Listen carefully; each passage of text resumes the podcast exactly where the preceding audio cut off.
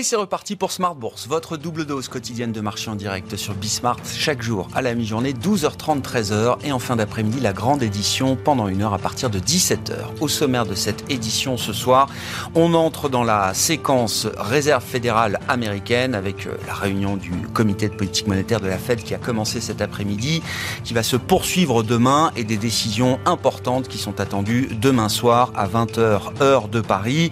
Le marché se prépare euh, à un risque peut-être euh, de voir une réserve fédérale américaine encore plus agressive que ce qu'elle n'a été euh, jusqu'à présent. Et Dieu sait si le, discours a été toujours plus agressif ces dernières semaines et ces derniers mois euh, en provenance de la Fed, mais d'autres banques centrales euh, également. Et les surprises ne sont pas à, à exclure. On l'a vu par exemple ce matin avec certes une banque centrale dite secondaire, mais quand même qui peut être un indicateur avancé de l'attention qui est portée à l'inflation en ce moment du côté des banques centrales, la Banque d'Australie, qui a surpris ce matin en remontant plus fortement que prévu ses taux directeurs de 25 points de base contre 15 points de base qui étaient attendus par le marché, sachant que l'Australie est en pleine campagne électorale. On aura des élections fédérales dans le pays d'ici trois semaines, ce qui montre bien encore une fois que c'est l'inflation qui prévaut euh, sur l'ensemble des autres considérations du côté des banques centrales euh, aujourd'hui. La Fed donc euh, en ligne de mire et pendant ce temps-là, on voit toujours ce mouvement de correction obligataire hein, qui alors nous a amené jusqu'à des niveaux symboliques, 3 ans 3% pardon sur le 10 ans américain, 2% sur sur le 10 ans euh, britannique et 1% sur le 10 ans euh, allemand. Hein. Ce sont des niveaux de rendement qui ont été observés ces dernières heures et qui n'avaient plus été atteints évidemment depuis de nombreuses années. Parmi euh, les autres faits marquants de l'actualité, il faut noter que la Russie a à nouveau évité un défaut aujourd'hui avec le paiement d'intérêts et le remboursement d'obligations émises en devises dures, en dollars notamment. Hein. Ces paiements ont pu être effectués selon les, les créanciers qui ont été interrogés par les agences d'information euh, financière, mais attention, d'autres échéances approchent sachant que les États-Unis ont exclu du régime de sanctions les paiements obligataires jusqu'au 25 mai prochain. La question étant de savoir si cette exemption sera euh, maintenue au-delà du 25 euh, mai pour, euh, pour la Russie. Et puis dans le dernier quart d'heure de Smart Bourse, nous reviendrons sur la saison des assemblées générales annuelles d'actionnaires qui se déroule en ce moment avec, alors non pas la vue des actionnaires, mais la vue des émetteurs. C'est un proxy solicitors qui sera avec nous pour évoquer cette saison des voir quels sont les enjeux du moment, notamment en termes de RSE, d'ESG, et puis la question salariale, bien sûr, qui a été un sujet en tout cas chez euh, Stellantis. Est-ce que c'est euh, un sujet en général ou est-ce que c'était spécifique euh, à la société Stellantis et son CEO Carlos Tavares? Le proxy solicitor s'appelle DF King et son responsable pour l'Europe, David Chaise Lopez, sera avec nous en plateau à partir de 17h45.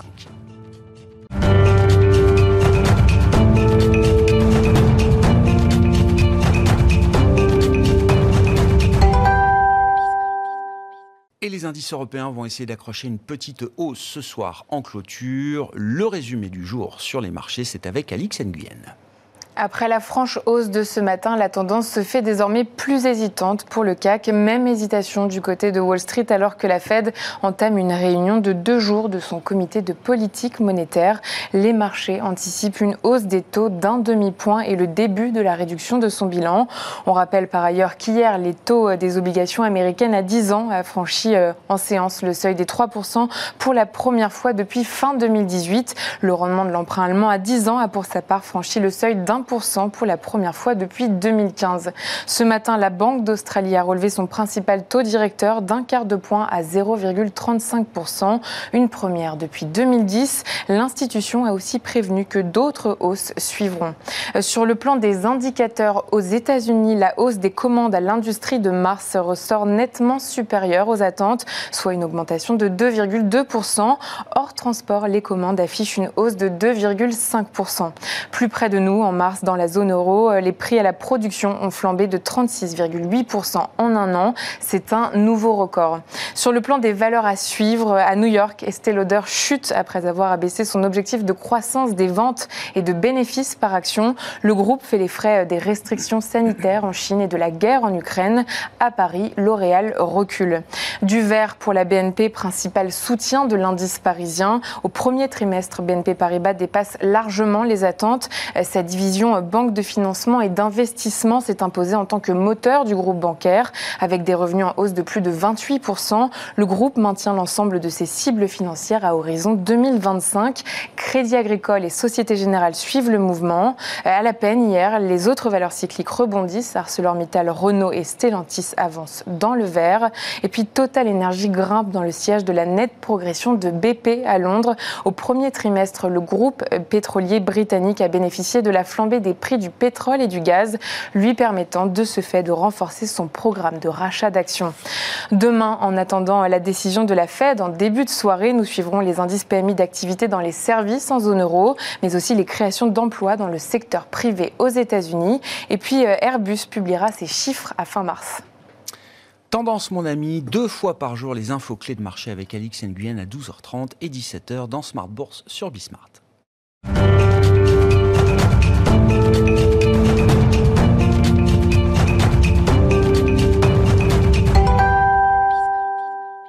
Trois invités avec nous chaque soir pour décrypter les mouvements de la planète marché. Sébastien Paris-Sorvitz est avec nous ce soir, le directeur de la recherche de la Banque Postale Asset Management. Bonsoir Sébastien. Bonsoir Bonsoir à Eric Venet qui nous accompagne également ce soir. Eric, vous êtes euh, directeur général et directeur de la gestion de Montbleu Finance et Jean-François Robin avec nous en plateau également. Bonsoir Jean-François.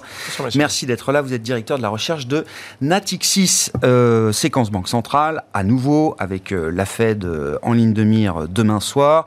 la semaine dernière, c'est la Banque de Suède, la Riksbank, qui a surpris avec euh, une hausse de taux plus rapide que prévu. Ce matin, c'est la Banque d'Australie qui surprend avec euh, une hausse de taux plus importante que prévu dans un contexte euh, électoral, il faut le signaler. Est-ce que la Fed a des bonnes raisons de surprendre également demain soir avec une décision, une communication peut-être plus agressive encore que ce qu'on imagine, sachant que les attentes sont déjà conséquentes? Bah, déjà, il faut voir d'où on vient. C'est-à-dire qu'il y a même pas un an, la Fed nous assurait mordicus qu'il n'y aurait pas de hausse des taux en 2022. Donc là, on est passé à un moment où euh, finalement le marché, la Fed nous dit on va être à 2,40, 2,50% au moins à la fin de l'année. Donc on a, euh, tous les mois, on va avoir des hausses des taux.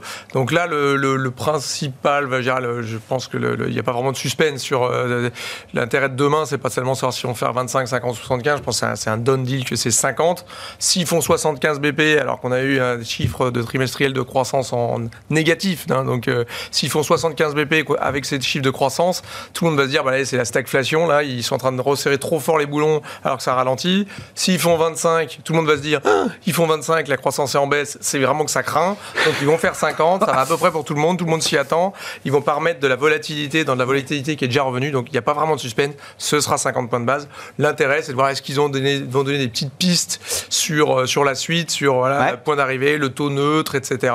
Est-ce que le 2,40, 2,50 euh, est un objectif ou c'est vraiment qu'une étape? Est-ce qu'il faut qu'il passe en restrictif? C'est ça qu'il faudra un petit peu euh, avoir dans la, dans la couleur du, du, du, du communiqué du discours et des, questions-réponses. Voilà, c'est ça qu'il faut regarder. Mais sinon, aucun suspense, ce sera 50 points de base demain. Et c'est le moment, euh, ce serait un, bon moment pour la Fed d'être peut-être un peu plus euh, précise sur ses euh, intentions finales? bah, je pense qu'elle navigue à vue, hein, de toute façon, dans des temps troublés comme ça, dans une tempête, là, on navigue à vue. Il ne faut pas faire des plans sur la comète. Euh, on va voir. Hein. on a vu des chiffres très, très contrastés encore aujourd'hui. On a euh, des chiffres qui sont pas si mauvais. On a les chiffres de l'emploi vendredi.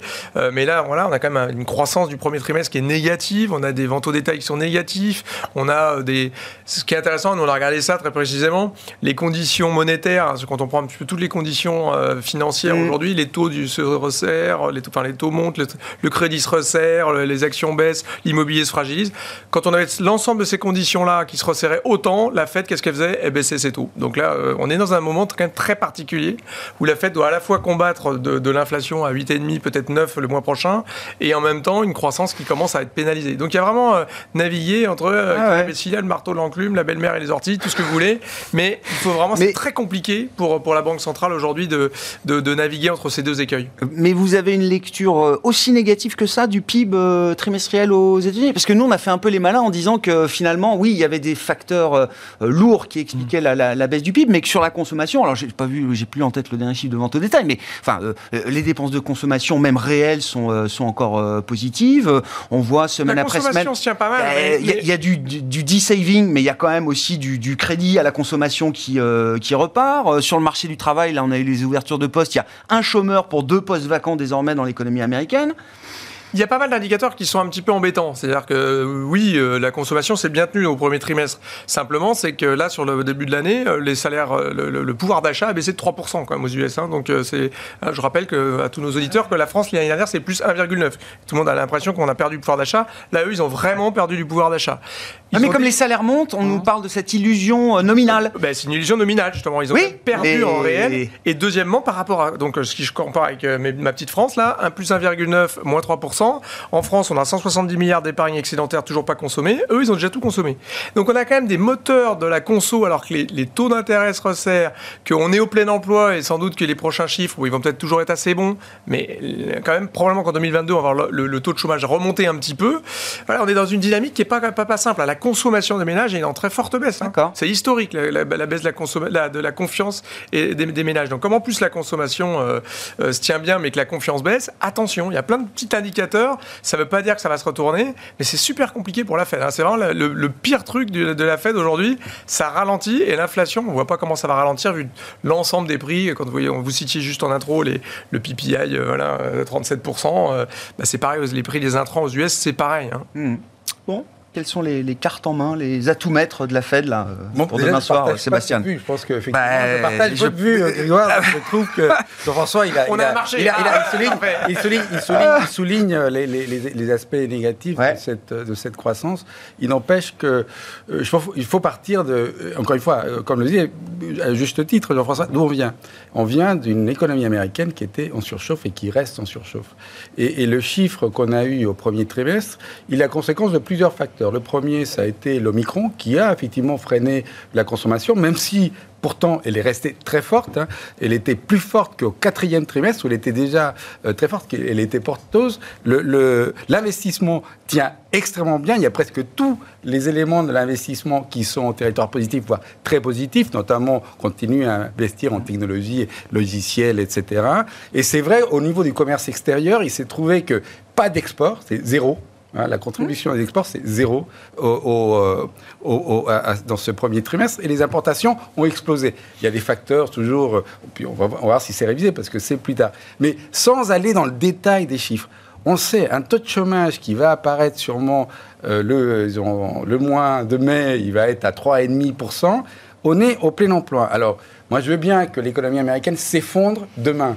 Mais ça serait extraordinaire. extraordinaire. Ça n'arrive, je pense que ça n'arrivera pas. Les, récessions commencent, pour être un peu, les récessions commencent toujours partant d'une économie euh, en plein emploi. Non, non, non, non. Les, récessions, d'ailleurs, il y a, y, a y, a, y a, la mesure de la courbe de taux. Tout le monde l'a suivi, elle a été négative il y a quelques semaines, et on s'est dit, il y a la récession qui arrive, et en général, ce, cette, cette courbe de taux nous dit, dans un an, dans deux ans, il y aura peut-être une récession, et ça a été un indicateur extrêmement euh, euh, euh judicieux à suivre et très pertinent plus pertinent pour le court terme, c'est le taux de chômage. Le taux de chômage, quand il commence à, détériorer, il y a, on avait parlé l'autre mmh. fois, je pense, il y a une économiste qui avait développé un, indicateur très trivial. Claudia Sam, euh, tu l'as cité, et voilà. ancienne membre du staff euh, économique de la Fed. Et, qui avait développé un truc très simple. Voilà, on, on constate qu'à chaque fois que le taux de chômage de son point bas euh, s'écarte de un demi-point, attention, on peut, on peut, y avoir, il peut y avoir une récession de la probabilité. Euh,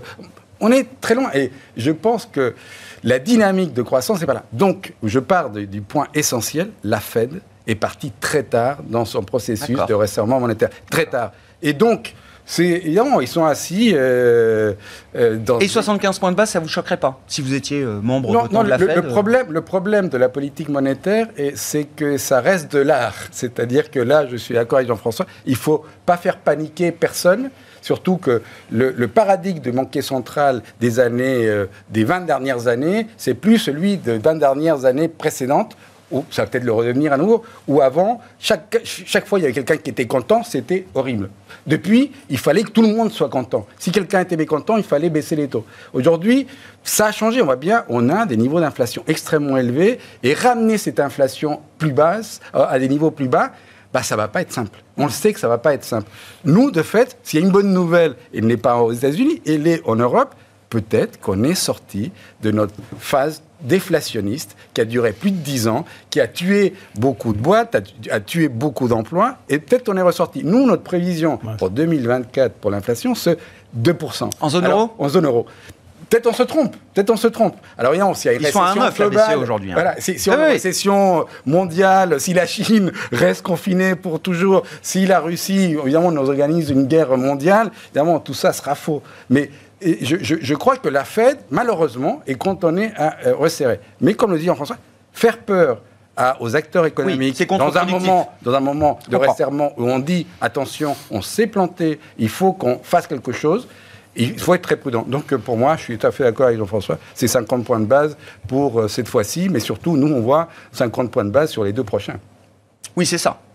Ça, Oui, oui. ça- ça Quasi, continue. quasi écrit, quoi. Moi, je pense que égales c'est- par ailleurs. C'est Ben- c'est assez écrit. Bon, l'histoire nous dira si c'est trop. Eric. Ça peut pas être écrit parce que en fait euh, là je vais faire la Devant le synthèse micro, des deux. devant le micro, Ah. Eric. Je vais faire la synthèse des deux. Le- le- la, la Fed peut pas être aussi euh, précise qu'on voudrait bien pour une raison simple. On a une même conjoncture, on a deux économistes qui, euh, qui maîtrisent le sujet et et, comme le Et ça discute. et ça discute.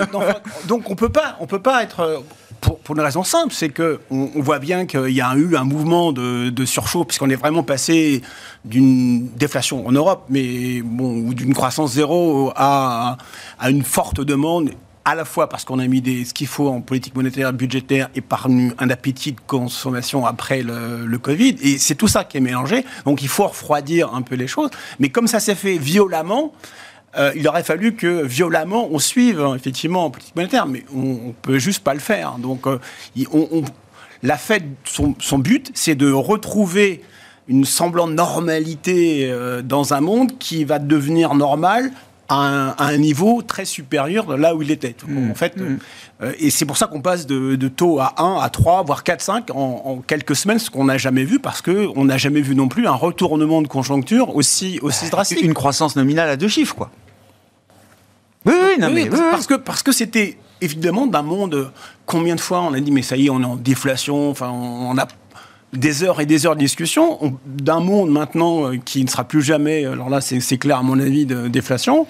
Euh, mais entre temps, il faut trouver un nouvel équilibre. Mhm. Et donc la Fed ne peut que euh, accompagner ce, ce mouvement euh, aussi rapidement qu'elle peut. Elle, Ouais, fait- ouais. elle joue sur le fait que la consommation américaine tienne. Ça, tant qu'elle tient, elle a intérêt à faire monter, monter les taux. Et donc, du point de vue de l'investisseur, moi, ce que j'entends beaucoup, encore une fois, hein, quand on, on réfléchit et qu'il faut prendre des décisions d'investissement à la fin de la journée, c'est que euh, on espère retrouver le plus rapidement possible un peu de visibilité sur le point d'arrivée, sur euh, la courbe des taux américaines, savoir où on se stabilise. Voilà, chaque fois, on franchit des étapes, les unes après les autres. On voit que 3% ne sera peut-être qu'une étape vers euh, 3,20, 3,25, euh, 3,50. J'en sais rien, mais voilà, on a été pris à revers à chaque fois sur ces anticipations, sur les prédictions qu'on pouvait faire. Et donc, on n'est pas encore dans ce moment où on retrouve de la visibilité. euh. Bah, on- je, je pense qu'on y sera lorsque euh, un investisseur comme moi pourra dire bah je vais ça y est je vais pouvoir me mettre enfin sur les sur le marché obligataire. Bah oui. Jusque maintenant ça fait des Et années non que je sais ou action ou cash parce Ouais. que je sais que je vais perdre sur les obliges. Ouais.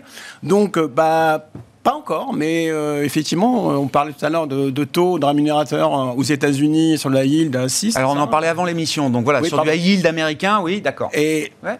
oui, à 6, ça devient. Parce que j'ai un problème, moi, aujourd'hui, c'est ou action ou, ou zéro. Donc, j'ai réduit effectivement mon- ma partie action, euh, mais le reste, c'est du cash. Donc, je reviendrai sur les obligations. Vous savez, le fameux équilibre euh, Bah, 40% 60-40, action, oui, 60% oui, oui. obligations. Ouais. Et donc, là, eh ben, on, on aura un taux neutre. Enfin, pour moi, euh, devenu neutre sur, le, sur les taux euh, obligataires. Ouais. Le problème de ça, c'est que le taux neutre, c'était euh, historiquement, là, les calculs, on disait c'est 2 2,40, 2,50. La Fed nous a même dit ça à la dernière réunion, euh, 2,40, 2,50. Donc tout le monde s'est dit, bon, à minima, ils vont aller assez vite sur le taux neutre. Euh, là, on est tous d'accord pour dire qu'il faut qu'ils qu'ils reviennent, qu'ils normalisent la politique monétaire, euh, qu'ils calment un petit peu le, le- le jeu de l'économie qui surchauffe un petit peu. La question, c'est de savoir combien de temps, etc., si c'est un point de retournement, mais on est d'accord qu'il faut qu'ils fassent ça. Et donc, le 2,40, 2,50 ne suffit pas. Ça, c'est mettre le taux neutre. Donc, euh, s'ils veulent calmer l'économie, c'est Rogov cet après-midi, prix Nobel Ouais. d'économie, qui nous dit qu'il faut être à 4, il faut être à 5%. Ouais, ouais. Donc, il faut Si on veut ramener l'inflation à 2%, Voilà. si le but c'est ça. Si c'est le but et ça, il faut sans Mais doute c'est aller ça plus vite. Mais le problème de ça, c'est que notre calcul du 2,40-2,50, eh ben, c'est de se dire que le taux d'équilibre, comme la BCE, ils avaient le même objectif de PCI, enfin, ils n'avaient pas exactement le même thermomètre, mais c'est le même niveau qu'ils cherchaient, c'est 2% d'inflation à moyen terme. Aujourd'hui, c'est quand même hyper dur, compliqué de dire que l'inflation va s'équilibrer à 2%. Est-ce que c'est euh, la transition énergétique? Est-ce que c'est les problèmes de l'alimentation, de la guerre en Ukraine, etc. Ça va être pas simple de savoir où va se va quand même arriver l'inflation, la boucle prix salaire, etc. Ça a énormément brouillé les pistes quand même. Donc euh, c'est très très compliqué pour la banque centrale de dire je vais. Donc c'est pour ça que moi je pense quand même qu'ils vont assez vite vers les 2, 2,5. Mais après, euh, je pense qu'ils vont peut-être avoir un wait and see. On verra où on en est à ce moment-là. Mais je pense que personne et demain, je pense qu'il va avoir beaucoup de mal à nous dire bon les gars, les fameux dots, on sait maintenant que ça ne veut plus rien dire parce que les dots, euh, si on les suit mmh. l'année dernière, on aurait tous, tout le monde aurait perdu de l'argent chez les investisseurs parce que c'est complètement faux. Donc je pense pas qu'ils vont nous dire 2023 je serai là je, ça servira à rien. Il y, a une nouveauté quand même attendue demain, c'est la question de la réduction du bilan, donc qui semble là aussi euh, être euh, très très probable, euh, annoncé sans doute demain soir. Le rythme évoqué, les chiffres ont été repris par de nombreux membres de la Fed, c'est 95 milliards de non-réinvestissement chaque mois venant d'un bilan de 9 000 milliards. ça change quelque chose dans la, dans la dynamique de marché sur, la partie marché, le fait qu'on... Alors c'est attendu, c'est anticipé, on en a discuté, etc. Mais le fait que ça se matérialise probablement euh, demain, enfin en tout cas dans les, prochains jours, les prochaines semaines. Est-ce que ça change quelque chose à la logique de marché? Parmi les, choses que nous a dit Powell, il y a une chose sur laquelle tout le monde va être d'accord, c'est qu'on n'en sait rien avec Grégoire. Et il l'a dit, euh, en fait, on n'en sait rien ce que ça fait quand on enlève euh, de la liquidité dans le système et on se met à réduire le bilan. La dernière fois, il se trouve que le bilan, euh, euh, en étant réduit, a fait baisser les taux. Alors la conjoncture était différente, etc. Donc euh, est-ce que, a priori, ça fait monter les taux? Le problème, c'est quand, comme on a plus... Les taux longs, notamment. Les taux longs, oui. Quand, on, quand, on, quand on, la statistique qu'on a, comme on a deux points, hein, grosso modo, hein, de période, on, a, on sait que quand on en met beaucoup, ça fait baisser les taux. Ça, on sait. L'autre côté, on sait moins parce que beaucoup moins de points. Hein, ça n'a pas duré longtemps, la réduction de, du bilan. En plus, euh, ils sont aperçus que, compte tenu de l'évolution de l'économie, compte tenu de cette, euh, cette politique de réserve euh, importantes hein, dans le système bancaire, il fallait les maintenir à un niveau euh, élevé. Ils avaient fait des enquêtes auprès des banques et les banques ont dit oui, il nous faut ça. Et en fait, c'était pas ça, c'était plus. Et donc, il y a eu, rappelez-vous, en 2018, un petit accident et on l'a corrigé en 2019 euh, sur le, marché monétaire. Donc, c'est très compliqué de savoir. A priori, nous, on pense que là maintenant, ça va contribuer à resserrer les conditions monétaires. Si c'est pas parce que les taux vont beaucoup plus monter, je pense que l'inflation euh, va continuer à jouer un rôle très important, mais c'est vrai que ce manque de liquidité va jouer. Euh, mais euh, ça va jouer sur le fait que sur beaucoup de marchés, on parlait du high yield, peut-être les, taux, les spreads vont finalement beaucoup gonfler. C'est-à-dire on va essayer d'arriver à des niveaux de valorisation de nos actifs qui tout le monde va dire tiens, en fait, euh, c'est attrayant. Aujourd'hui, déjà, si on regarde sur 5 ans, hein, les gens qui regardent à très très court terme, ah, ça va, c'est pas cher. Tout est pas cher. Il y a des marchés émergents qui sont pas chers, des, même des pays développés qui sont pas chers quand on compare sur la moyenne de 5 ans. Quand on regarde de façon historique, non, on reste à des niveaux très élevés de valorisation parce que les taux restent relativement faibles. Donc, euh, ça, ce moins de liquidité dans le système financier va sûrement mettre du stress sur les actifs. Le truc, c'est comment arbitrer entre les actifs. Aujourd'hui, nous, les premiers, on continue à aller sur les actions, certes de façon beaucoup plus défensive, mais parce qu'on n'a pas trop d'alternatives. Donc on est convaincu, alors si, je ne sais pas si Rogoff a raison, parce que personne ne sait si le, taux neutre est à 4%. Si on fait l'hypothèse que l'inflation va être à 3, évidemment, 1% euh, de taux réel, déjà mhm. c'est beaucoup. Mhm. Euh, l'hypothèse était c'était moins 0,5 avant, hein. donc euh, plus 1, c'est beaucoup plus en termes de taux réel. Donc le problème, c'est où investir. Donc aujourd'hui, on voit que c'est plutôt dans les actions, parce que nous, on pense que les taux peuvent monter plus haut. On est, on est devenu plus prudent. On était beaucoup plus euh, agressif sur les taux, on pensait que ça allait plus haut. Donc, on n'avait pas beaucoup de taux. Donc, ça nous a aidé depuis le début d'année.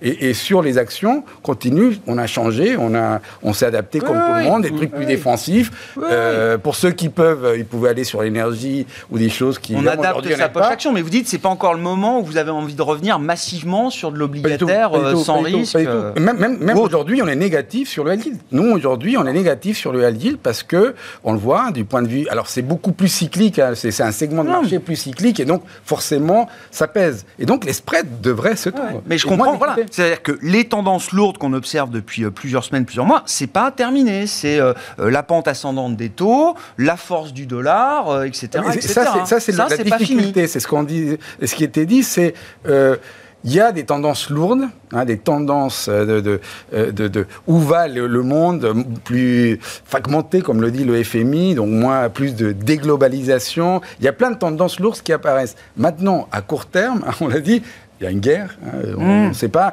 même si on se dit qu'il n'y a pas de guerre mondiale, il y a quand même une guerre, il y a des tensions un peu partout sur plein de sujets, et surtout, le monde de demain est un monde où beaucoup de gens ne sont pas habitués. Tout le monde pensait, était d'accord avec la fête, qu'il fallait rien faire, que l'inflation jamais allait se réveiller, que le monde allait gentiment, calmement revenir à un endroit super sympa. Et ben c'est pas vrai, et c'est pas vrai. Et donc euh, revenir à un nouveau monde hein, inventer un nouveau monde, bah, ça ne va pas être trivial. Donc on s'est habitué pendant 10 ans, c'est que la banque politique monétaire était faite pour une chose. Mettre de la liquidité, ça repart et après on verra. Hmm. Bah, ça marche plus. Et gérer la demande. Et, gérer, la demande. Or, on a un problème d'offre. On a un problème d'offre et aussi conjoncturel et structurel, puisqu'effectivement, vous l'avez très, très, bien dit, il y a une relocalisation euh, en zone de, géographique et euh, il faut revoir tout son, circuit de, production. Et ce qui fait un peu plus mal à l'Europe, c'est justement ça, c'est qu'on est un peu plus dépendant euh, de, la guerre en Ukraine et en Russie parce que on a toujours un, poste quelque part dans, dans, dans, ces secteurs et il va falloir réadapter notre politique structurelle. Donc à la limite, ça sert à rien de, de, enfin, de s'exciter sur la politique monétaire. Enfin, on le fait pour normaliser, mais euh, le problème, il est là. on n'a pas d'outils, on n'a pas d'outils pour euh, la politique d'offre. Sauf, si, hein, la politique budgétaire. Mais en fait, on, va arriver maintenant à un système où c'est l'État qui, qui va le, vide laissé, le vide laissé par les banques centrales dans le policy mix, on, se demande effectivement comment il va être comblé par des policy makers, des politiques publiques ou des politiques euh, budgétaires et des États et des gouvernements qui sont euh, industriels, la politique sous contrainte. Quoi. C'est tout, c'est quand même tout l'objet. Hein. Mm. Je pense que c'est le nœud du problème. C'est-à-dire qu'aujourd'hui, euh, vous pouvez monter les taux tout ce que vous voulez. Vous allez, mm. l'inflation en Europe, c'est 60%, c'est de l'énergie. C'est moins que ça aux États-Unis, mais c'est quand même beaucoup de l'énergie quand même. Il y a un peu de salaire, mais encore une fois, moins élevé que l'inflation. Donc aujourd'hui, vous pouvez monter les taux tout ce que vous voulez. Vous n'allez pas faire qu'il y a des éoliennes qui poussent toutes comme ça, que les fissures dans les centrales sont réglées et que la guerre en Ukraine se termine. Donc face à un choc d'offres, les banques centrales ne peuvent rien faire. Donc mm. quand vous avez une banque centrale américaine qui resserre les conditions monétaires comme jamais depuis 1939, 125 hein, BP en deux, mois, c'est pas, on n'a pas vu ça depuis 1939. Donc c'est quand même des trucs hyper violents.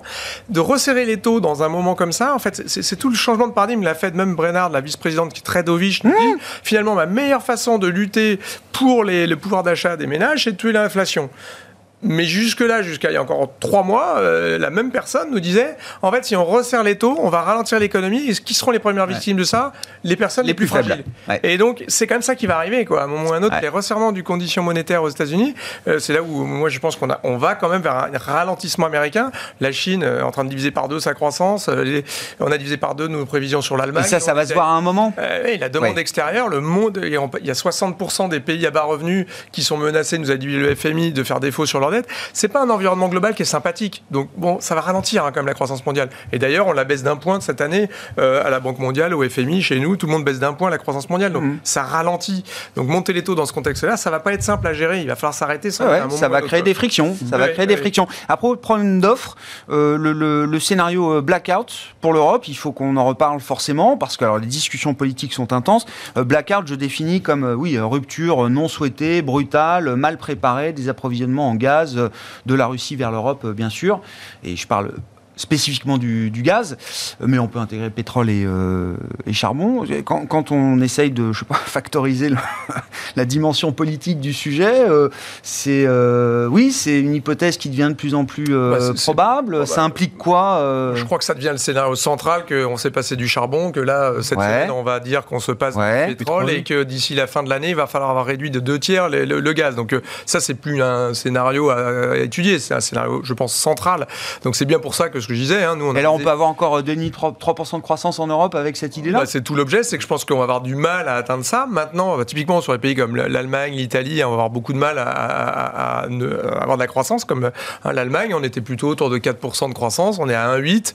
Euh, si on coupe le gaz violemment, parce qu'il y a cette hypothèse-là, c'est là où ça devient une hypothèse. C'est si demain, après l'échéance de mai, Poutine dit, bah, comme, pour la mmh. Bulgarie, comme pour la Pologne, je coupe le gaz demain. Ah Et là, ça, c'est un énorme problème. L'Italie vient de nous le dire cet après-midi. En mai, c'est pas possible. C'est pas possible en mai. C'est sans doute possible en décembre parce que c'est pareil. Tout le monde cite des chiffres qui sont plus les bons. Hein, L'Allemagne, on disait ils sont à 55% dépendants du gaz euh, russe. ben non, ils sont à 30 maintenant 33 hein, exactement. Le pétrole, ils étaient à 35% ils sont passés à 15. Et le charbon, c'était 50% de leur charbon qui venait de, Russie. Ils sont à 8%. Donc les Allemands, ils, sont, ils peuvent se passer du, charbon, ils peuvent se passer le printemps, C'est le printemps aussi. Ouais, mais, mais, ils sont quand même maintenant plus dépendants qu'un tout petit tiers de leur, de, leur, de, leur, consommation de gaz. Donc ça va quand même assez vite, hein, tout ça. Avec des coûts, parce qu'en en fait, on n'a pas un problème de quantité, on a un problème de coût. Aujourd'hui, on n'a pas un problème d'énergie. Regardez. Et, et, qui va décider de ce qui se passe euh, en mai sur les prochaines euh, échéances?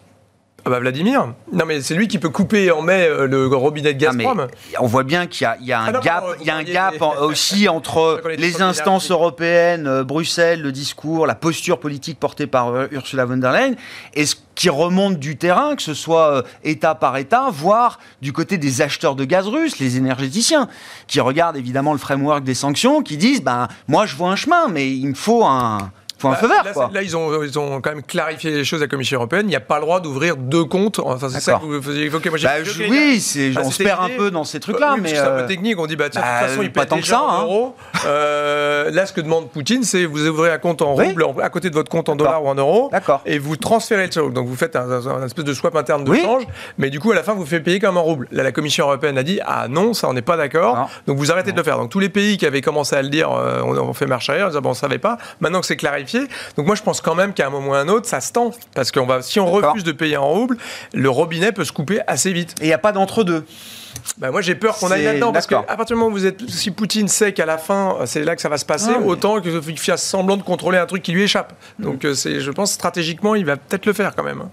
Dans le marché, c'est, je sais pas, c'est une idée qu'il faut. Euh, il faut réévaluer. Euh, alors, eh, le, marché, le marché européen, il y a beaucoup de pessimisme déjà, peut-être dans ce marché européen. Il y a peut-être déjà beaucoup de, de cycliques, de secteurs cycliques qui ont intégré. Bah, il y a beaucoup de euh, pessimisme, oui, il y a beaucoup de, de, de problématiques à, à gérer. c'est légitime. Hein. Plus, euh, mais on peut pas, on peut pas l'intégrer. Hmm. Comment on peut pas se dire, je, ou alors dit, bah, je sors du marché puis j'attends qu'il y ait un, un, gros problème, mais ça peut pas être notre façon de faire. Donc mais je pense que c'est il n'y a pas, a pas d'intérêt que ce soit une rupture brutale. Enfin, on, on a fait semblant de, l'Allemagne a dit bon bon je, ne peux pas puis en, en sous-main euh, ça s'est on s'est dit tiens oui, c'est 55 et maintenant c'est 35. Oui on va on va arrêter le gaz russe ça me paraît mm. clair. Après ben on reviendra à ce qu'on disait tout à l'heure c'est-à-dire qu'on va gérer une, une pénurie. Hein et donc, euh, c'est le retour de, de l'État, enfin, dans la politique budgétaire, euh, et la politique monétaire devra assumer le fait de payer, de renflouer le, le, budgétaire, enfin. Et puis, on, on, fait un tête à queue là, et puis voilà. Ouais, donc on va, d'accord, on va remonter, euh, on, remontera dans le temps, à un moment, euh, de ce point de vue-là. On remonte années 70, où, pour ceux qui se souviennent, c'est-à-dire pas moi, mais euh, on avait limité la vitesse sur l'autoroute, on avait mmh. commencé à prendre les vélos, à faire du covoiturage et à baisser le chauffage. Je pense que cet hiver, il faut se préparer à ce que le chauffage, on le baisse. Dans le plan de la Commission européenne qui va être officialisé, il y a 1,5 degré de moins pour le chauffage cet hiver. Donc, il faut se préparer. Hein, les bons investissements pour ceux qui nous écoutent, c'est voilà, acheter des pulls chez voilà, Saint-James, des chaussettes chaudes. non, mais rénovation, non, mais rénovation thermique, rénovation des bâtiments. Enfin, déjà là, il y a des gains de sobriété énormes, ce que nous disent en tout cas tous les spécialistes. ça peut se faire sans l'aide de l'État. C'est trop long. Ah bah il y a des budgets qui sont disponibles visiblement et qui sont la pas. politique euh, budgétaire qui va ah bah reprendre le relais. Mais ce matin dans les chiffres français, pardon, je petit chiffre. Ce matin dans les chiffres français d'RTE, euh, en France, c'est pareil en Allemagne, l'éolien fait plus d'énergie, de production d'électricité que le gaz. Hein. Donc on est quand même en train d'avancer, euh, même en France où on est on doit avoir plus J'ai vu au passage en Californie, ils sont arrivés quasiment à 100%. À un moment, ça a duré quelques bah, Ils sont quasiment arrivés à 100% d'électricité produite issue du renouvelable. il y a plusieurs pays qui ont réussi euh, ça. Mais bon, le problème, c'est que c'est une énergie, comme on dit dans, le jargon, pas pilotable. Donc euh, c'est le problème. C'est pour ça qu'on a besoin de gaz, qu'on a besoin de nucléaire, etc. Mais, mais évidemment, le, problème de, de, couper le gaz, c'est la restriction, c'est la pénurie. Évidemment, c'est un danger et ça sera un danger de la pour la croissance et les banques centrales vont réagir parce qu'effectivement, elles ne peuvent pas gérer un choc d'offres. Le problème, c'est que le choc de demande qu'on a eu a créé une dynamique de prix qui peut s'installer et c'est ça qu'on se bat. On ne peut pas se battre. Moi, je pensais qu'ils allaient dire quelque chose sur le choc d'offres ils veulent pas. Ils veulent pas traiter le problème de l'énergie. Pourquoi? Parce qu'ils sont convaincus aujourd'hui, ils manquent son trop. Et d'une façon, euh, même en France, même en Europe, on voit que ça se transforme, ça se diffuse sur les autres prix. Et c'est ça le sujet. Quand il y a de l'inflation, tous les prix se parlent et ça se diffuse. Il n'y a pas que les spirales prix-salaire. On va comprendre une, une autre logique de l'inflation. Mais ça, c'est un truc très, très important. Et c'est vrai, pénurie, c'est récession en Europe peut-être, parce que, euh, sauf si on arrive à la régler. Et à long terme, on voit bien, le sujet pour l'Europe, pour le monde, c'est la transition énergétique. Et tout le monde n'est pas en retard. On est tellement en retard que c'est euh, accablant. C'est-à-dire qu'on sait qu'on le GIEC, on continue à nous publier des trucs où il nous dit bah, on va dans le mur et à chaque fois, il reste plus de 3 ans, 5 ans, etc. Dernier rapport début avril. Hein. Voilà, on, est, on, est, on, est mal. On est mal et on ne fait pas grand-chose. Donc euh, des pulls vont servir, comme dit Jean-François, mais ça ne sera pas suffisant et donc il fera beaucoup plus que ça. Maintenant, sur la trajectoire qu'on suit, je pense qu'il y a plein de choses qui sont en train de, euh, de bouger, qui rendent tout tellement difficile. On dit la guerre, l'impact qu'un embargo pourrait avoir. Poutine ne peut pas se priver d'argent. Hein. Il est en train de sortir de l'histoire son pays. Pour combien de temps, on ne sait pas, mais il est en train de le sortir de l'histoire. Même s'il vend un peu de pétrole ici et là, il est en train de sortir. Au Mali, peut-être, parce que il, la junte semble. La limite, c'est la production. Il faut euh, continuer de produire parce qu'au moment où on arrête la production, après, c'est très compliqué. Il n'a rien développé, à part des, ah bah. hackers, il n'a rien développé pour leur économie. Sa vie des matières premières. Il ne peut pas les exporter. cette économie va avoir beaucoup de mal. Et à l'intérieur, ça m'étonnerait que les oligarques vont être gentils. Maintenant, il y a plusieurs sujets. Le taux de change, vous en parliez, Grégoire. C'est un autre sujet. On voit bien qu'on n'est pas loin à nouveau de la guerre des monnaies. Quand on voit le yen qui est au plus bas de 20 ans, les premiers, nos premiers concurrents euh, pour l'industrie européenne, notamment allemande. Donc, euh, vrai sujet. Pour l'instant, on n'en parle pas beaucoup, ah bah. mais c'est un vrai sujet. C'est un vrai sujet. Comment on va gérer ça? Cette différence de politique monétaire, la Chine, avec le yuan aussi, qui est parti. qui a baissé de 3-4%. Voilà, et, donc, et qui continue. Donc, il y, a plein de sujets qui rendent le, le, le, moment extrêmement compliqué pour nous tous. Gardez... Covid, c'était de la rigolade à côté. D'ailleurs, Grégoire m'a dit un jour. C'était juste plus ça. C'est pas la rigolade, c'était juste plus ça à régler. Non, mais Grégoire, ça, je, je, dois le citer parce qu'il m'a dit, quand est arrivée la guerre, il m'a dit on va commencer à regretter le Covid. je trouvais que c'était génial. Il a eu raison. Ben, à, part à, part les confinements qui étaient une contrainte quand même très très forte, euh, finalement, euh, c'était pas si mal. Euh, gardez la parole. Comment la Chine sort de, du problème Covid, justement? Parce que c'est alors c'est un problème chinois, et quand c'est un problème chinois, c'est un problème mondial. Alors, le Covid chez nous, on a appris à vivre avec, etc. C'est plus la contrainte qu'on a, a, connue, mais en Chine, ils n'en sortent pas deux ans après. Le zéro Covid est un, échec total et je, je n'arrive pas à comprendre euh, quelle est l'alternative ou quelle est l'issue positive de cette série de confinements, reconfinements, euh, etc. les Chinois, moi je suis plus, un, peu optimiste sur la Chine, non pas à très très long terme parce qu'il euh, y a un problème démographique sérieux. À la productivité en Chine ne croit pas comme elle a eu cru dans le passé. Il n'empêche que euh, je regarde l'aspect médical, c'est-à-dire que partout, euh, même quand nous, on a confiné, même si on a arrêté l'économie, c'est ce que font les Chinois, ça n'a pas duré pendant euh, toute la vie. C'est-à-dire que l'été 2020, on partait, on repartait. Nous, les premiers vaccins, on les a eus l'année d'après. Donc, je, moi, je ça ne s'est arrêté qu'à partir du moment où la population a été vaccinée. non, non, ça s'est complètement arrêté. En tous les cas, ça s'est soulagé. On a eu plein de vagues, etc. Moi, je parle de conjoncture. Après, on verra mettre à vacciner, etc. Moi, ce que je, je, suis certain, presque, que dans deux mois, on sort de cette étape de confinement et l'économie chinoise repart. Les Chinois, comme tout le monde, savent que sans vaccination, ça va être problématique de continuer leur trajectoire. Je pense qu'ils vont vacciner. Ils disent avec quel vaccin? Ils, ils, disent qu'ils sont en train de développer leur propre euh, vaccin ARN et ils disent qu'ils sont en train d'étudier de pouvoir avoir de négocier avec euh, Pfizer ou Moderna pour avoir du euh, vaccin ARN. Est-ce qu'ils vont le faire ou pas? Je, ne sais rien, Grégoire. En revanche, je pense qu'à court terme, et c'est important pour la conjoncture, euh, les Chinois vont repartir. D'autant plus que, il ne faut pas l'oublier, on a changé de paradigme.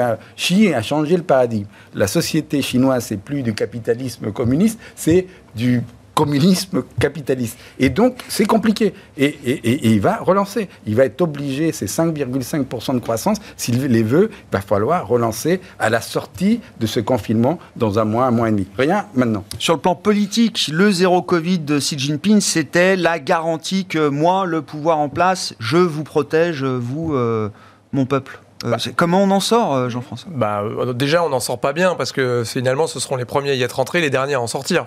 Donc déjà, c'est un échec chinois, alors que c'était vendu comme la preuve que le communisme à la chinoise était nettement supérieur à l'occidental, etc., Dans ce combat de, ce choc des civilisations, j'ose en reparler, qui est en train de se mettre en place, eh bien, c'était un des, combats.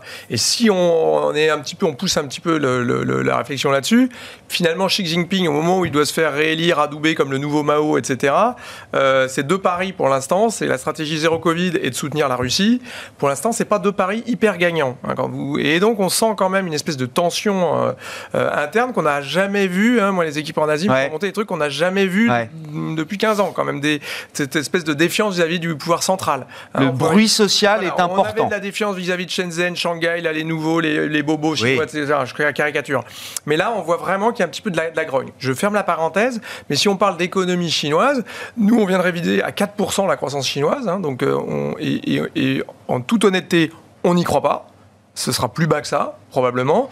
Je suis complètement d'accord de fait qu'il va y avoir une grosse relance, mais on peut avoir tout à fait un T2 négatif en Chine. Hein. Là, la consommation, évidemment, ce qu'on voit hein, dans les, en Chine, c'est que la consommation s'écroule parce qu'ils ont fermé. On voit que leurs importations sont négatives. C'est un truc qu'on n'a pas vu. Euh, bah, je ne sais même pas si on l'avait déjà vu. Euh, donc, euh, c'est quelque chose quand même de très très violent. Hein. Et donc, nous, en fait, on a fait des petits calculs de coin de table. Chaque mois de confinement de Shanghai supplémentaire, c'est un demi-point de croissance en moins. Donc, si on fait deux mois de plus, bah, on sera même pas à 3% de croissance cette année. Quoi. Donc, même s'ils font de la relance, etc. Parce que le problème aujourd'hui, c'est quelle relance vont-ils faire? Ils vont faire de la relance infrastructure, donc ça va, ça va être compliqué encore de nouveau le compliquer le problème du prix des matériaux énergétiques parce qu'ils vont faire de la 5G, ils vont faire des hôpitaux, ils vont faire des routes, etc. Donc on va revenir. ça va être inflationniste? Ça va être inflationniste pour les matières premières, le ciment, l'aluminium, le cuivre, etc. C'est reparti. Mais le problème, c'est que derrière, la, la, dynamique sous-jacente chinoise, elle n'y est pas. Et, même la volonté de le financer de la part des, euh, euh, des, des, des, autorités locales n'y est pas non plus. Mmh. Donc ce plan d'infrastructure, nous on a fait là aussi les calculs, il faut qu'il fasse plus 20% de dépenses d'infrastructure. Il n'y a pas une collectivité locale qui veut le faire aujourd'hui parce que tout est fermé et que d'abord c'est le Covid, avant tout c'est le Covid, la préoccupation des gens aujourd'hui. Donc compliqué, hein, c'est compliqué. Je, pense que vous avez raison, hein, si jamais dans deux mois c'est fini, alors là ils peuvent avoir 5% de croissance, ou avoir 3, un 3 et un quatrième trimestre flamboyant, etc. À, deux chiffres. Mais si c'est pas le cas, ça va être hyper compliqué et pour l'économie, mais aussi peut-être pour Xi Jinping. Hein. C'est le scénario 2020. C'est ce qui est passé en 2020. Oui, voilà. Est-ce que c'est à la répète de ça avec un monde qui ralentit hein, pour la Chine aujourd'hui? Le seul moteur aujourd'hui de la Chine, c'est les exportations.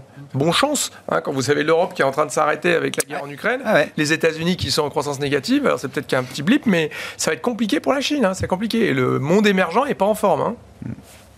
Bon réflexion Oui, moi je pense que c'est la politique zéro Covid qui, euh, qui ne peut pas fonctionner. Enfin, ah on, peut pas... Ah, c'est au cœur de tout. C'est-à-dire, oui, quel que soit le sujet qu'on prenne, on, on bute là-dessus.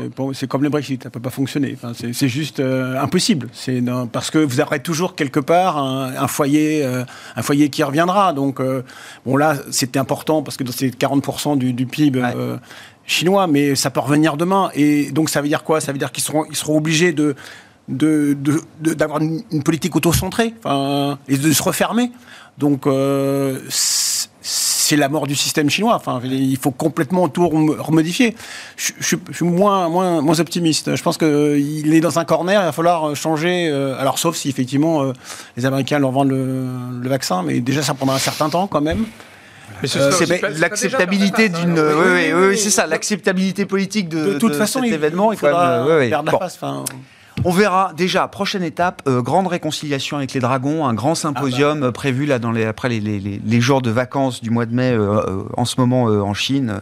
Après la grande répression, la grande réconciliation, il y aura toutes les grandes plateformes et les officiels chinois qui mettront en scène bah, peut-être, oui. la fin de la grande régulation, réglementation des, des plateformes technologiques. Il ne faut pas rajouter un problème à un problème. Est-ce qu'il y a des gens qui seront effacés de la photo? Je ne sais pas. Mais on verra, mais je pense que ce sera un signal intéressant, intéressant à suivre. Merci beaucoup, messieurs. Merci d'avoir été les invités de Net Marché ce soir. Eric Venet, directeur général et directeur de la gestion de Montbleu Finance, Jean-François Robin, directeur de la recherche de Natixis et Sébastien Paris Service, le directeur de la recherche de la Banque Postale Asset Management, étaient avec nous en plateau.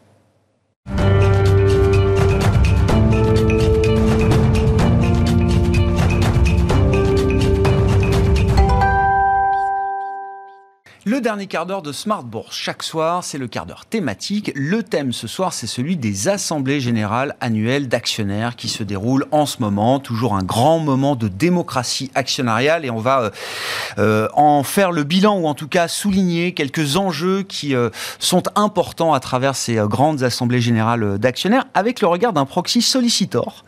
C'est David Ches-Lopez qui est à mes côtés, le responsable et gérant de DF King pour la région Europe Moyen-Orient, Afrique et Australie. Bonsoir David. Bonsoir. Merci beaucoup d'être euh, d'être avec nous. Alors, dans le monde des assemblées générales, on connaît les proxy advisors pour les partis euh, actionnaires qui viennent conseiller euh, les actionnaires face aux entreprises. Euh, on connaît peut-être moins le proxy solicitor que vous représentez donc chez DF King euh, aujourd'hui, David. Expliquez-nous un petit peu quel est le rôle d'un proxy solicitor et, en quoi, en tant qu'acteur de ces moments d'assemblée générale, en quoi est-ce que vous êtes important pour les entreprises? Oui, volontiers, Grégoire. Donc nous, travaillons avec les émetteurs depuis 80 ans en fait. Et notre rôle, c'est effectivement d'assurer l'approbation des, des, résolutions aux assemblées générales. Et on le fait souvent avec le concours des émetteurs pour essayer d'expliquer euh, le rôle du conseil d'administration un peu de storytelling autour des décisions qu'ils prennent. Aussi, on essaie d'expliquer via le dialogue avec les investisseurs en amont ce que veulent faire à travers euh, l'agenda des, des AG, ces, ces, résolutions, pourquoi on les présente, pourquoi ils sont dans l'intérêt non seulement des actionnaires, mais des parties prenantes, et essayer d'écouter et, où nécessaire, modifier ces résolutions en amont pour pouvoir proposer des résolutions qui vont dans le sens non seulement aujourd'hui des actionnaires, mais aussi des parties prenantes. En quoi votre rôle est devenu indispensable? Vous dites, ça fait 80 ans que DF King, DF King euh, euh, conseille et participe à l'élaboration des résolutions des, euh, des émetteurs et, des, dans, ces, dans ces moments d'assemblée générale.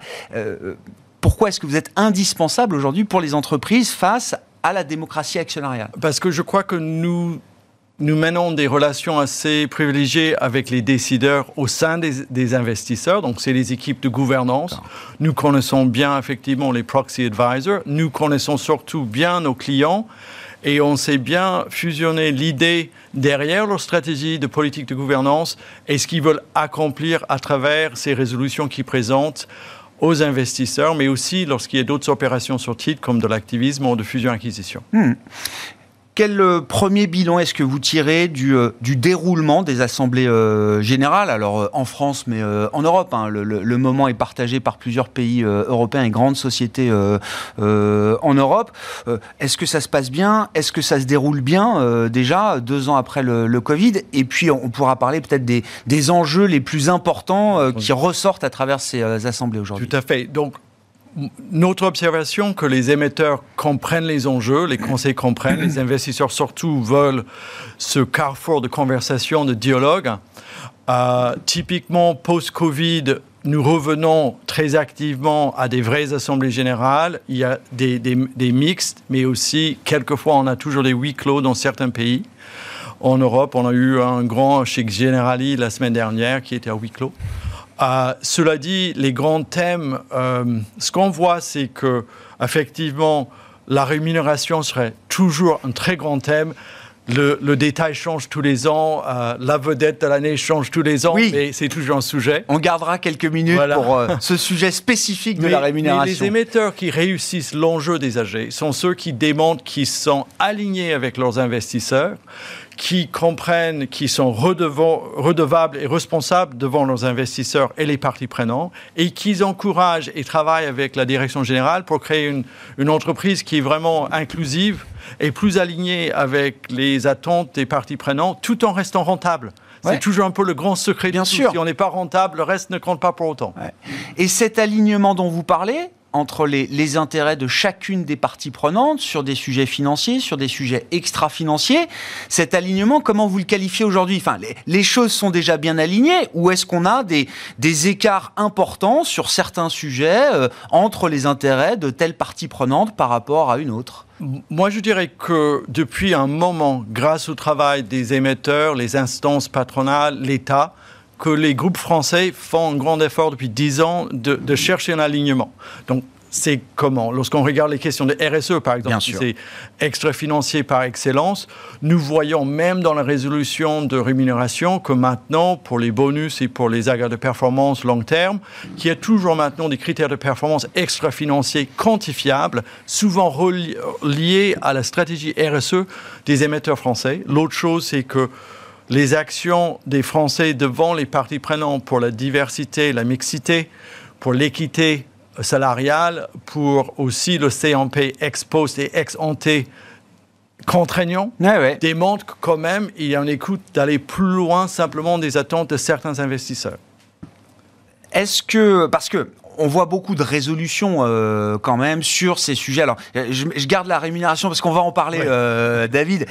Mais sur les grands enjeux de RSE, de gouvernance, sur les enjeux climatiques euh, également, on voit quand même une pression qui monte de la part des, actionnaires, avec une demande de, transparence déjà peut-être sur ces sujets euh, stratégiques pour les, entreprises.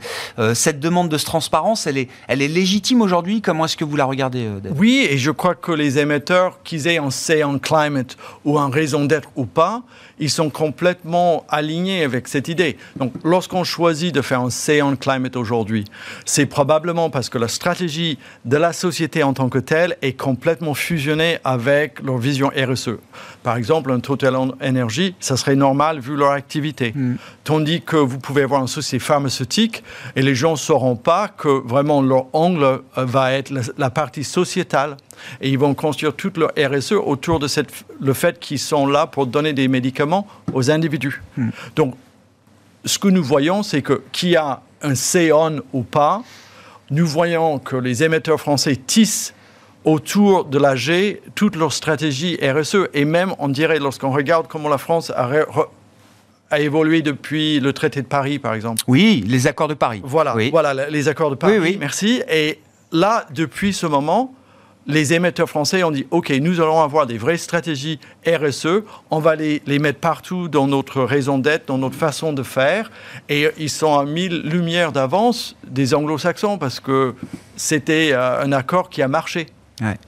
Et ces résolutions, effectivement, le, côté euh, raison d'être, etc., c'est, oui, elles sont nombreuses, elles se multiplient, c'est euh, l'apanage des grandes entreprises du CAC 40, ou est-ce que c'est un mouvement quand même encore plus général que les 40 grandes sociétés françaises euh, cotées? Je crois que les émetteurs grands et petits en France, ils reconnaissent qu'ils doivent être à l'écoute des parties prenantes. Mm. La décision de faire un raison d'être ou pas, ça peut être très, très intéressant. Il y a des très grands groupes comme Atos qui l'ont fait. Euh, et ça, très, très intéressant. Mais c'est surtout d'utiliser tout le travail possible de relier les parties prenantes avec les intérêts des investisseurs. Et ce que je vois à travers beaucoup de ces efforts, qu'ils y arrivent. Mm. Et la question de la rémunération. Donc, euh, David, vous l'avez déjà euh, évoqué. Donc, euh, vous, la vedette de l'année s'appelle Stellantis, avec le package euh, de, de, Carlos Tavares qui a déclenché la polémique il y a quelques jours, quelques jours à peine. alors, comment vous regardez la situation spécifique Carlos Tavares chez Stellantis? Je crois que vous ne travaillez pas pour non, Stellantis, non, non. Hein, je, le, je, le, précise, David. Et est-ce que c'est un ce sujet de la rémunération Est-ce que c'est encore un sujet pour de nombreuses assemblées générales euh, d'actionnaires, pour de nombreux managements, ou est-ce qu'il y a une forme deux ans après la crise Covid notamment, est-ce qu'il y a une forme de de mesures, de nouvelles mesures, de, je ne vais pas dire de modération, mais en tout cas de, un nouvel équilibre qui est trouvé sur ces questions de rémunération entre les différentes parties prenantes C'est une excellente question et tous les ans, la question de la rémunération se pose. Alors, nous travaillons avec d'autres sociétés aux Pays-Bas et la vision... Stellantis étant de droit néerlandais. Voilà, c'est ça. ça, ça la chose. Donc, leur vision est différente de celle de la France.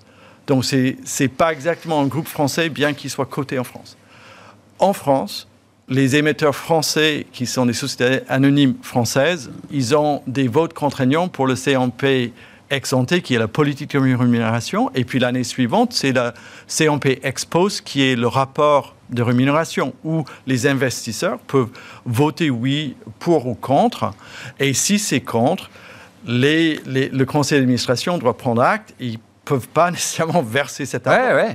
Et, et, même lorsqu'on n'a pas d'un de, de, contrôle contraignant, c'est un grand choix de ne pas accepter l'esprit des lois et les attentes des ce qu'on appelle les investisseurs minoritaires, qui ont dit globalement on n'aime pas ce que vous avez fait, donc certainement ils ont la mémoire longue et il y aura des, des, réponses à faire dans un deuxième temps, sans doute. Hmm. Et donc, Stellantis, c'est spécifique. Pour moi, moi, moi, moi, je ah. trouve que qu'est-ce que je vois? Je vois des groupes français qui sont, bien entendu, les sommes pour un mandataire social, donc un DG, un président, sont importants. Cela dit, au niveau des critères de performance financiers et extra-financiers, ils sont en général très exigeants, ils sont présentés, ils peuvent avoir des améliorations, mais globalement, on fait le boulot en France et ils sont à l'écoute de leurs investisseurs et, les, et leurs parties prenantes. Hmm. Est-ce qu'en indexant une partie des rémunérations sur des critères extra-financiers, est-ce que ça permet une meilleure compréhension de l'opinion publique, de ce qui forme la rémunération d'un mandataire euh, social? Est-ce que, comment dire, est-ce que ça permet de faire évoluer les, mentalités dans l'opinion publique? Parce qu'on voit bien, oui, ça peut être un sujet, on peut se dire c'est un huis clos, c'est dans l'entreprise et c'est partie prenante, sauf que à un moment, ça fait la une des journaux, et il faut bien en parler. Tout à fait. Donc déjà, les, les émetteurs en parlent. C'est totalement public et il y a un vote, etc. L'autre chose, c'est que leur stratégie RSE est souvent liée à la, et se trouve dans la rémunération. Donc, par exemple, imaginons qu'ils ont un objectif net zéro sur le climat. Ah, probablement, dans, le, dans leur, leur, leur, incentive long terme, ils vont avoir effectivement des critères pour y arriver. Et s'ils ne répondent pas à ces attentes et ces cibles, ils vont avoir moins de rémunération variable. Et s'ils ne performent pas sur ces questions, les investisseurs vont dire écoutez, ce n'est pas suffisant, on n'est pas content. L'émetteur n'est pas aussi attirant pour le marché, il va subir aussi un impact négatif par rapport à la vision RSE de la société. Mm. C'est intéressant parce que, en conclusion de votre, propos, euh, David, je, comprends que sur l'arrivée des sujets extra-financiers, y compris à travers les rémunérations des mandataires sociaux et des, euh, des patrons, place la France dans une position assez euh, avancée désormais. Alors qu'il y a quelques années encore, et certains grands patrons se permettaient évidemment de, critiquer le manque de rémunération au sein des grandes entreprises françaises parce que la guerre des talents, parce que mon homologue américain ou chinois ou indien est bien mieux payé, qu'il y a un marché on a l'impression que les choses se sont un peu renversées de ce point de vue-là. Je, crois que les émetteurs français sont beaucoup plus à l'écoute des attentes des gens et qu'il y a un soft power français réel sur les questions RSE. Et c'est vrai que les émetteurs, les, dirigeants de ces groupes, ils gagnent bien leur vie, mais aussi en retenue relative. Euh, par rapport aux autres, ils sont toujours devant cette compétition américaine et anglo-saxonne mais je crois qu'il y a une sorte de décence qu'on voit en France et que tout le monde se retrouve, mais quand même, je trouve qu'il y a des énormes avancées en France qui on peut en être fier. Merci beaucoup. Euh, ça oh, plaisir d'entendre ça, euh, David. David Chase Lopez, qui était euh, à mes côtés en plateau pour évoquer donc ces sujets de démocratie actionnariale. C'est la saison des grandes assemblées générales avec le regard donc d'un proxy solicitor, je le rappelle, puisque vous êtes gérant et responsable de DF King pour la région Europe, Moyen-Orient, Afrique et Australie. Voilà pour ce quart d'heure thématique de Smart Bourse ce soir. On se retrouve demain à 12h30 en direct sur Bismart.